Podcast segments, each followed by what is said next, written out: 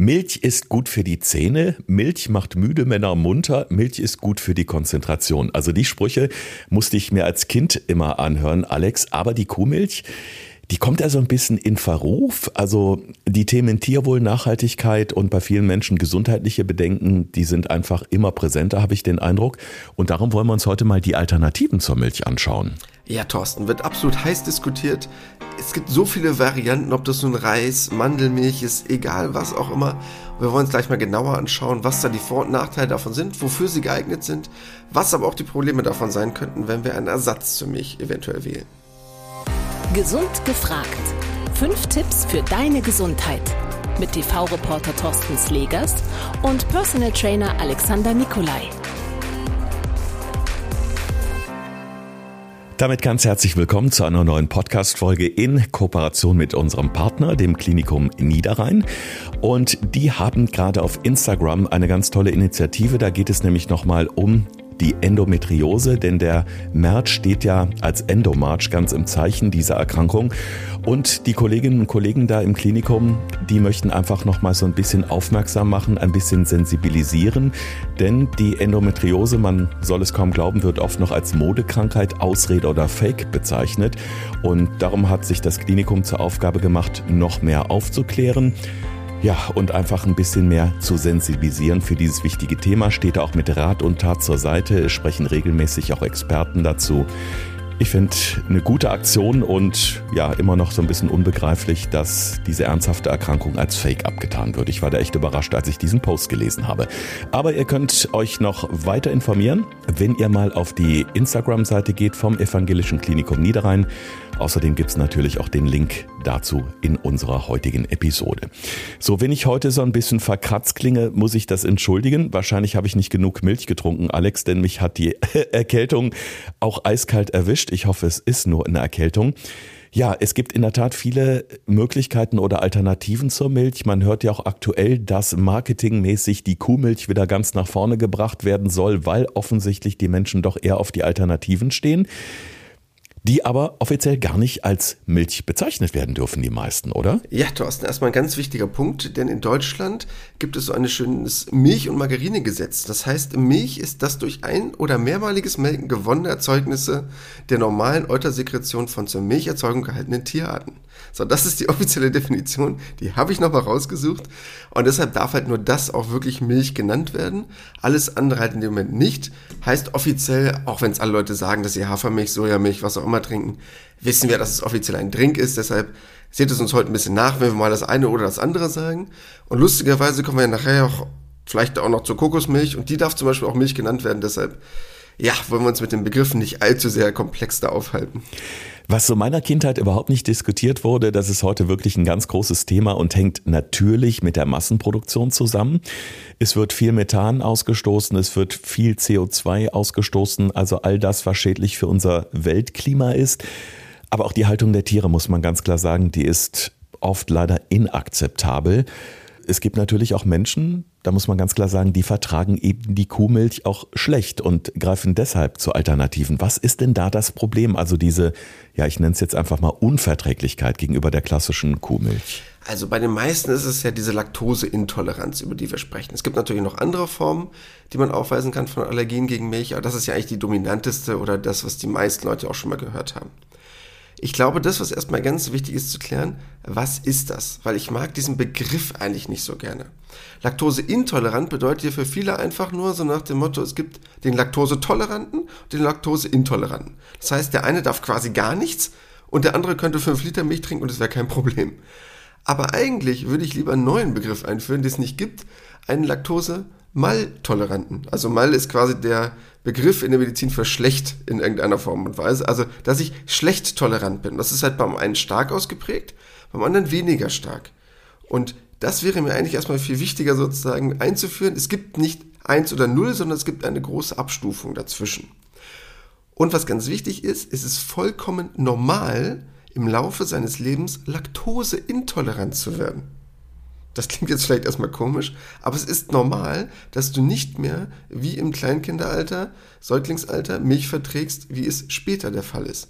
Und das ist ein riesengroßer Unterschied. Nur mal so eine Idee. Schätz mal, Thorsten, in Deutschland, wie viele Leute sind laktoseintolerant? Ähm, boah, jetzt erwischst du mich auf dem kalten Fuß. 20 Prozent? Auch gar nicht so schlecht. Man sagt so 10 bis 20 Prozent, so ungefähr 15. Okay. Ungefähr. War jetzt hochgegriffen, aber gut, ja, kommt hin. Ja, ist ja, ist ja kein Problem. Aber jetzt schätzt mal, wie viele in so einem asiatischen Raum, so Südostasien, China, wie viele da laktoseintolerant sind.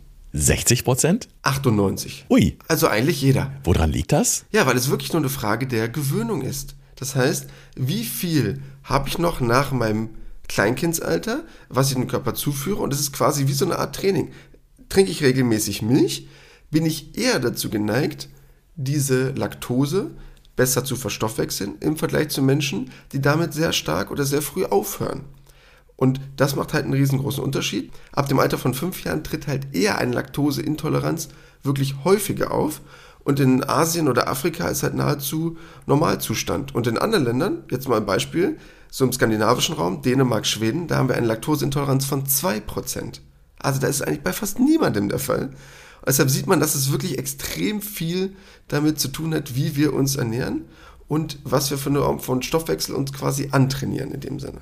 Also es ist eine sehr ungleichmäßige Verteilung über die Welt. Ähm, aber woran merke ich denn überhaupt, ob ich laktoseintolerant bin? Also das, was die meisten Leute eigentlich wirklich merken, es kommt halt zu einer vermehrten Gasbildung im Darm. Man bekommt diesen klassischen Blähbauch, Blähungen, vielleicht auch Bauchkrämpfe. Das tritt meistens, es hängt so ein bisschen davon ab, natürlich, welche Mengen man verzehrt hat und in welcher Geschwindigkeit. So nach 15 bis 20 Minuten bis spätestens ein, zwei Stunden nach Verzehr von Milch auf. Das heißt, in einem relativ knappen Zeitfenster. Also es ist wirklich für die meisten Leute sehr, sehr gut eruierbar. Also man kann relativ leicht herausfinden, ob es da eventuell damit etwas zu tun haben könnte, weil man ein sehr schnelles Feedback bekommt im Vergleich zu anderen Erkrankungen. Aber, was ich gerade eben meinte, es hängt halt auch von der Menge ab. Das ist ganz entscheidend. Wir hatten ja schon oft diesen schönen Satz, die Dosis entscheidet über das Gift.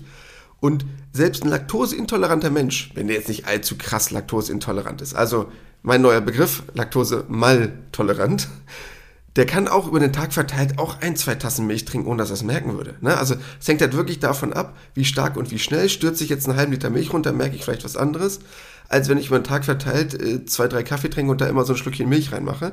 Deshalb muss ich damit nicht unbedingt ein Problem haben. Es hängt halt eher von der Menge ab und von der Häufigkeit. Jetzt experimentiere ich hin und wieder mal ganz gerne ein bisschen rum und ich bin ja äh, bekennende Kaffeetante und schütte mir dann gerade mittags mal gerne so die aufgeschäumte Milch in meinen Kaffee, wenn ich noch im Homeoffice sitze.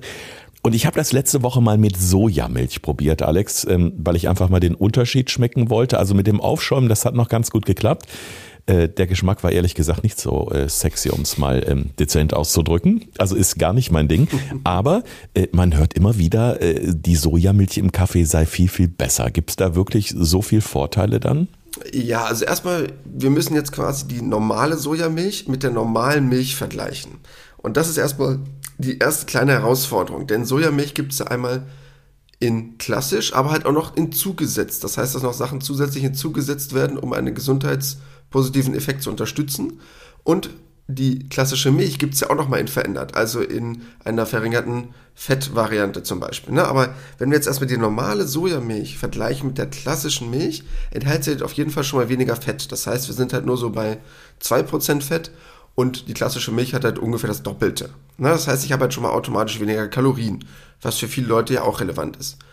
Wenn sie sich jetzt ihren Kaffee zubereiten dann noch ein paar Kalorien sparen wollen. Ist jetzt die Frage, wie viel das ausmacht am Ende des Tages, aber erstmal rein theoretisch schon. Dann sind Sojabohnen halt wirklich reich an mehrfach ungesättigten Fettsäuren. Die sind halt ja auch sehr gut für unser Herz-Kreislauf-System. Und Sojamilch enthält wirklich viel Folsäure, also wirklich viermal so viel wie Kuhmilch und deshalb dahingehend hat es ein paar Vorteile, was jetzt diese Aspekte angeht. Okay, aber streng genommen müssten wir jetzt wahrscheinlich Soja-Drink sagen, oder? Ja, offiziell müssten wir jetzt Soja-Drink sagen, weil es ist keine Milch. Aber es kann ein Problem für Allergiker sein, habe ich gehört. Ja, du weißt ja, ich bin ja jetzt nicht so der größte Sojafreund. Ne? Also wir hatten ja extra in unserer neulichen Folgen mit den schlimmsten Lebensmitteln Alex Endgegner und da war ja Soja auch dabei. Und eines der größten Probleme vom Soja ist einfach das, was viele auch wirklich unterschätzen oder viele auch gar nicht bemerken, weil es sehr versteckt ist. Das ist wirklich extrem tricky. Weil gerade jetzt ist ja die Zeit, wir sind jetzt gerade im Frühjahr, je nachdem, wann ihr unsere Folge hört. Aber da kommen ja die ersten Frühblüher, ob das nun die ersten Pollen sind, die auf den Körper treffen. Und wenn ich gewisse Allergien habe, steht Soja im Verruf, beziehungsweise ist aber auch schon relativ gut nachgewiesen, vorhandene Allergien zu verstärken. Das heißt, habe ich Allergien, werden die durch gleichzeitigen Verzehr von Soja eventuell noch verstärkt. Und das ist das, was viele gar nicht merken, weil die einfach nur merken, ach, es ist Frühjahr, ich bekomme schon wieder meine klassischen Allergien und ach, ist ja doof, dieses Jahr ist mehr als sonst. Das liegt aber vielleicht daran, wie sie sich sonst ernähren und nicht an den Pollen, denen sie ausgesetzt sind. Deshalb darauf sollte man schon achten und da mal ein bisschen feinfühlig sein, ob das eventuell ein Problem für einen darstellen könnte. Ich habe vor kurzem einen Artikel gelesen, wo es eben auch um Sojadrinks ging und das äh, fand ich sehr strange. Da stand nämlich, dass es Inhaltsstoffe in Sojadrinks gibt, die dem weiblichen Sexualhormon Östrogen ähneln. Was bedeutet das für die Konsumenten in dem Fall?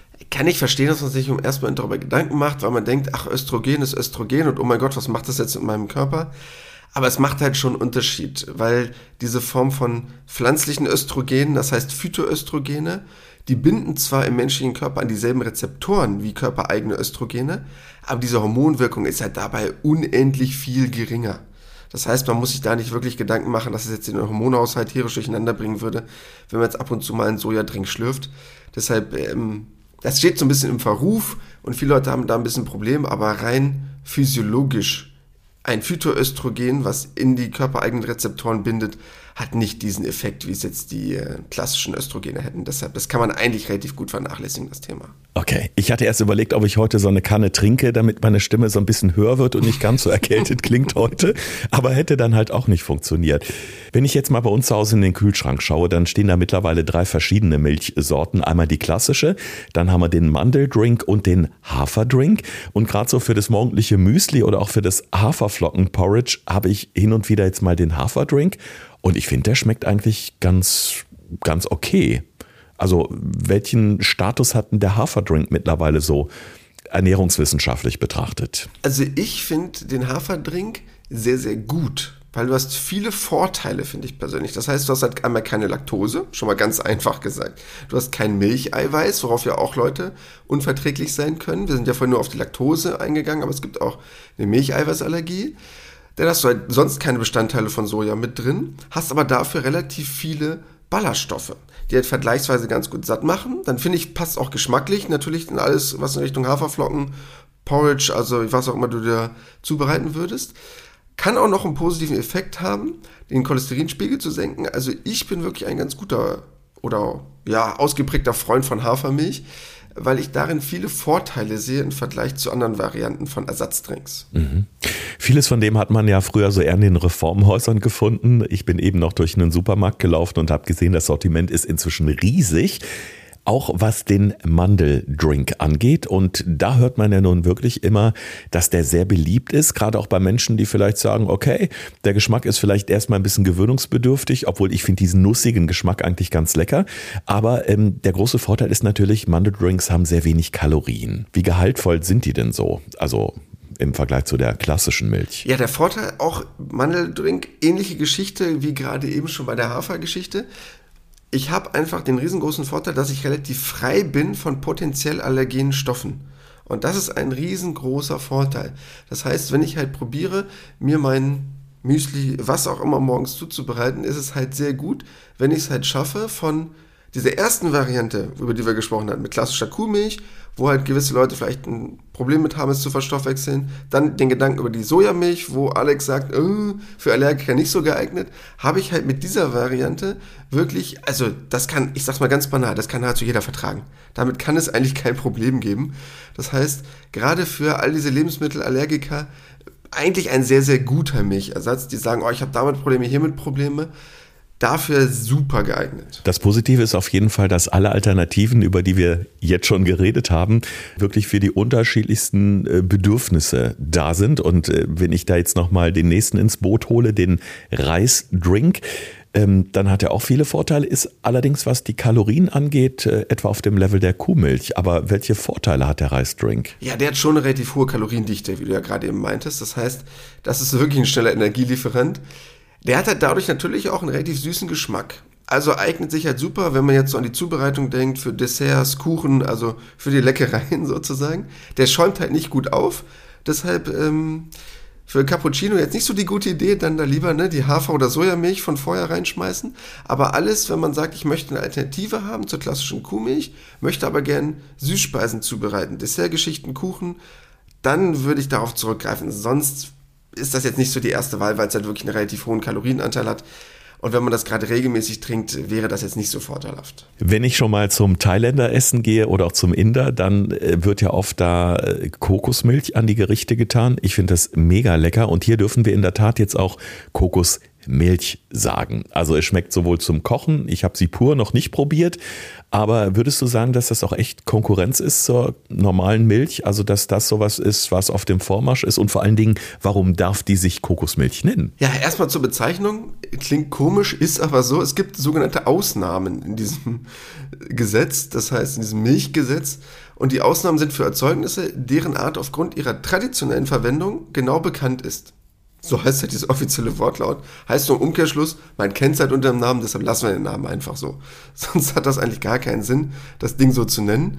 Und äh, ja, es ist, ich sag's mal ganz banal, es ist einfach ein bisschen willkürlich, um es mal so auszudrücken, warum man diese Bezeichnung wirklich so reinbringen darf. Aber gut, heißt halt jetzt offiziell Kokosmilch. Ich switche zwischen den Begriffen eh mal hin und her, ob es nun Sojamilch ist, Sojadrink, Kokosmilch. Also deshalb, ich bin da eh nicht so konform, was das Ganze angeht. Kokosmilch ist jetzt auch relativ kalorienreich. Das heißt, sie ist jetzt auch nicht, ähm, ja, die Kaloriensparvariante unbedingt, um es mal so auszudrücken. Deshalb sollte man darauf schon so ein bisschen achten. Hat schon eine gewisse Anzahl von Vitaminen, Nährstoffen, Mineralien. Darf man jetzt nicht unbedingt unterschätzen. Aber es hat auch eine relativ fetthaltige Geschichte. Also darauf sollte man wirklich ein bisschen achten. Das heißt, wer da ein bisschen sparen möchte, ist jetzt mit Kokosmilch vielleicht nicht an der besten Adresse. Und das ist, glaube ich, für viele oft so ein Problem, dass sie ihr Lebensmittel in der Zubereitung, ich sag's mal böse, jetzt nur kalorientechnisch, versauen durch solche Geschichten. Weil wenn ich jetzt natürlich eine Kokosmilch habe, die 20-prozentigen Fettanteil hat, es gibt, wie gesagt, alle möglichen Varianten, dann ist das halt einfach eine Kalorienbombe. Jetzt unabhängig vom Geschmack, unabhängig davon, wie toll du es findest. Aber eine hohe Menge davon, die kann dir halt das gesundes Gericht rein kalorientechnisch, nicht vom Gesundheitsaspekt, aber halt versauen. Okay, also wäre momentan für mich nicht äh, die richtige Wahl. Ich würde da lieber auf etwas kalorienärmeres setzen. Aber jetzt mal zu der Lupine. Das ist eine Pflanze, die auch ja, ich würde mal sagen, erst seit ein paar Jahren so richtig im Bewusstsein der Menschen ist, weil sie da wirklich so einen Senkrechtstart hingelegt hat. Du konntest auf einmal in sämtlichen Heftchen in der Apotheke oder Ärzteblättchen äh, war die Lupine drauf, weil es eine heimische Pflanze ist, die also tatsächlich bei uns in Deutschland wächst und mega reich an Eiweiß ist. Dementsprechend gibt es natürlich auch den sogenannten Lupinen-Drink. Ich habe nur Gutes gehört bisher. Wie sieht's bei dir aus? Ja, super super Sache, muss ich echt mal sagen. Denn diese Lupinensamen enthalten über 40% Eiweiß. Ist natürlich noch eine Frage der Zubereitung, aber er hat auf jeden Fall schon mal wesentlich mehr als Sojabohnen und enthalten halt auch sehr viele essentielle Aminosäuren. Und wenn man das halt wirklich schon verarbeitet, dann bleiben die auch in dieser Lupinenmilch und diesem Lupinendrink gut erhalten. Das heißt, gerade für vegane Ernährung ist es eine der besten Eiweißquellen, um darauf zurückzugreifen. Es hat halt wirklich nur einen Nachteil, den muss man halt mal nennen, den Preis das ist echt ein teures Gesöff. Also wenn du mal so schaust und du gehst mal in so ein Regal, ich schätze mal, viele von euch kennen das noch gar nicht, aber wenn man sich mal so ein Liter Hafermilch oder ähnliches kauft, sorry Haferdrink, ich lerne es nicht mehr in diesem Podcast, der kostet vielleicht ein Euro oder ein Euro zehn ja, wenn ihr jetzt den Lupinendrink kauft, der liegt halt bei 2,50 ungefähr. Also, das ist schon eine Hausnummer. Wer das regelmäßig trinkt, muss halt dann das Portemonnaie einfach ein bisschen größer aufklappen. Aber ansonsten gut. Na, darauf kommt es doch an. Ja, es ist ja auch nicht so, dass man es permanent trinken soll, aber man kann es sich vielleicht hin und wieder mal gönnen vielleicht auch phasenweise. Ich meine, es gibt Menschen, die fasten einmal im Jahr. Also warum soll man nicht hin und wieder mal eine Woche einlegen, wo man wirklich gezielt auf gesündere Alternativen setzt. Jetzt hat Alex uns in einem der letzten Podcast-Folgen erzählt, dass er bei der Wahl seiner Wohnung in Hannover geguckt hat, welche guten Bäcker gibt es denn in der Nähe, wo gibt es besonders gutes Brot und vor allen Dingen besonders leckere Dinkelbrötchen, denn ich weiß, das ist ein ganz großer Favorit beim Frühstück und äh, da müssen wir uns jetzt natürlich auch nochmal den Dinkeldrink anschauen. Was kannst du uns dazu Schönes erzählen? Genau, für jegliche auch zukünftige Umzüge, die ich gestalte, werde ich mich nur daran orientieren, wo welcher Bäcker gerade ist. Nein, also klar, ich bin ein absoluter Dinkelverfechter. Ich liebe Dinkel, finde ich super. Top-Alternative zu allem anderen. Darum geht es zwar heute nicht im Podcast. Aber Dinkel-Drinks, ich finde Drink klingt immer noch komisch. Egal, wir bleiben jetzt mal diesem Begriff Dinkel-Drinks, sind schon relativ kohlenhydratreich.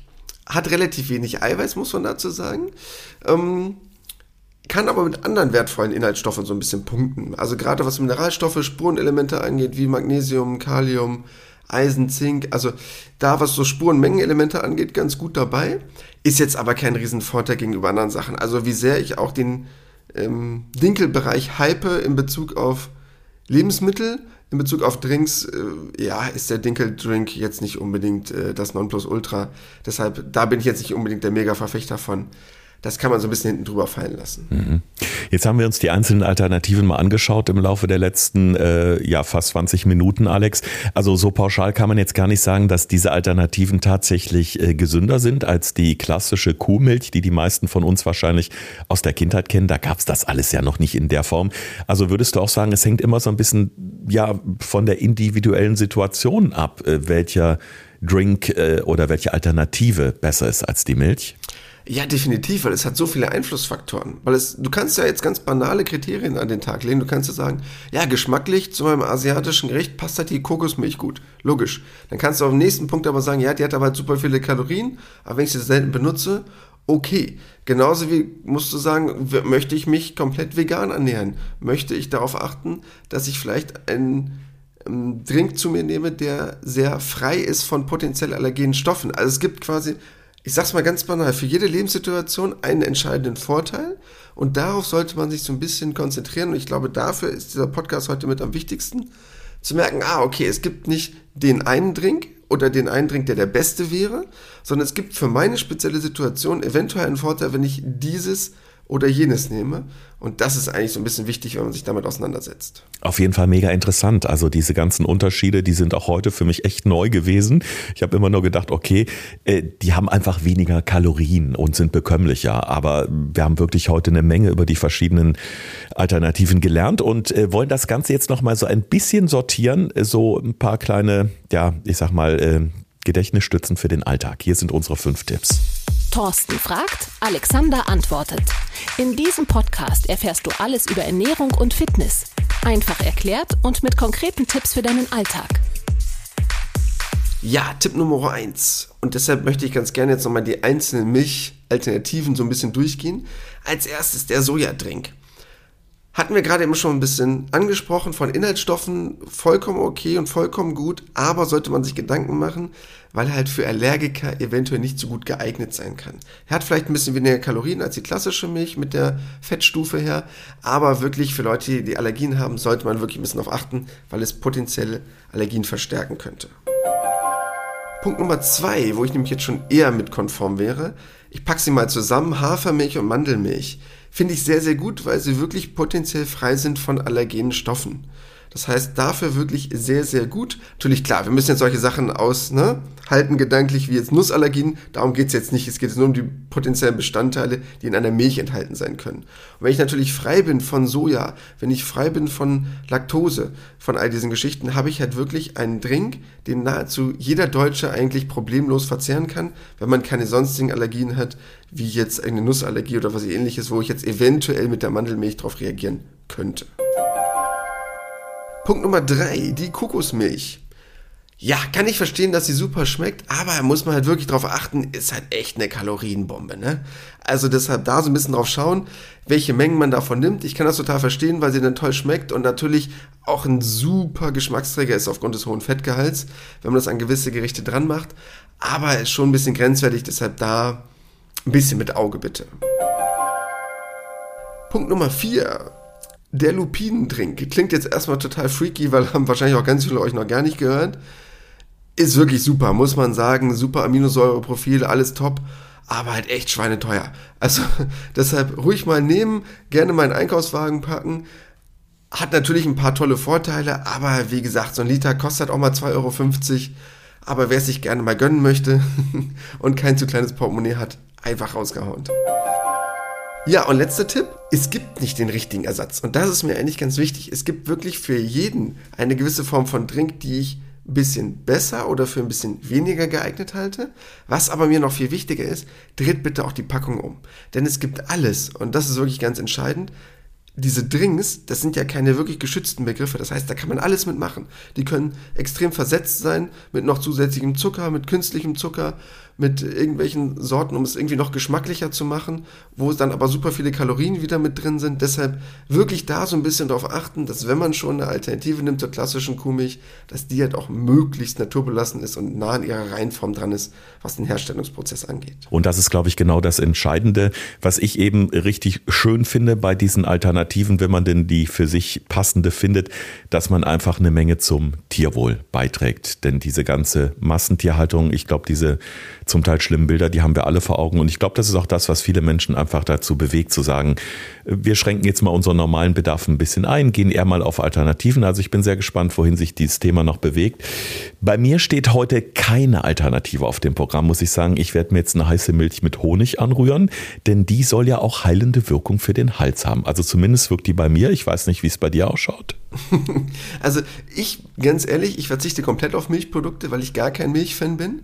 Deshalb äh, hat mein Körper schon lange keine Milch mehr gesehen. Okay, aber ich habe die Milch vom Landwirt hier stehen. Also die ist richtig gut und die schmeckt auch ganz anders als aus dem Supermarkt. Und da kommt jetzt der gute Honig rein. Der ist leider nicht vom Landwirt, aber es, man kann nicht alles haben, sage ich immer. Also in diesem Sinne versuche ich jetzt wieder ganz schnell gesund zu werden. Bleibt ihr schön gesund und wir beide freuen uns dann auf die nächste Woche, wenn wir mit einer neuen Folge hier im Podcast am Start sind. Das war Gesund gefragt. Der Expertentalk mit Thorsten Slegers und Alexander Nikolai. Wenn es dir gefallen hat, abonniere gerne unseren Podcast und verpasse keine neue Folge mehr.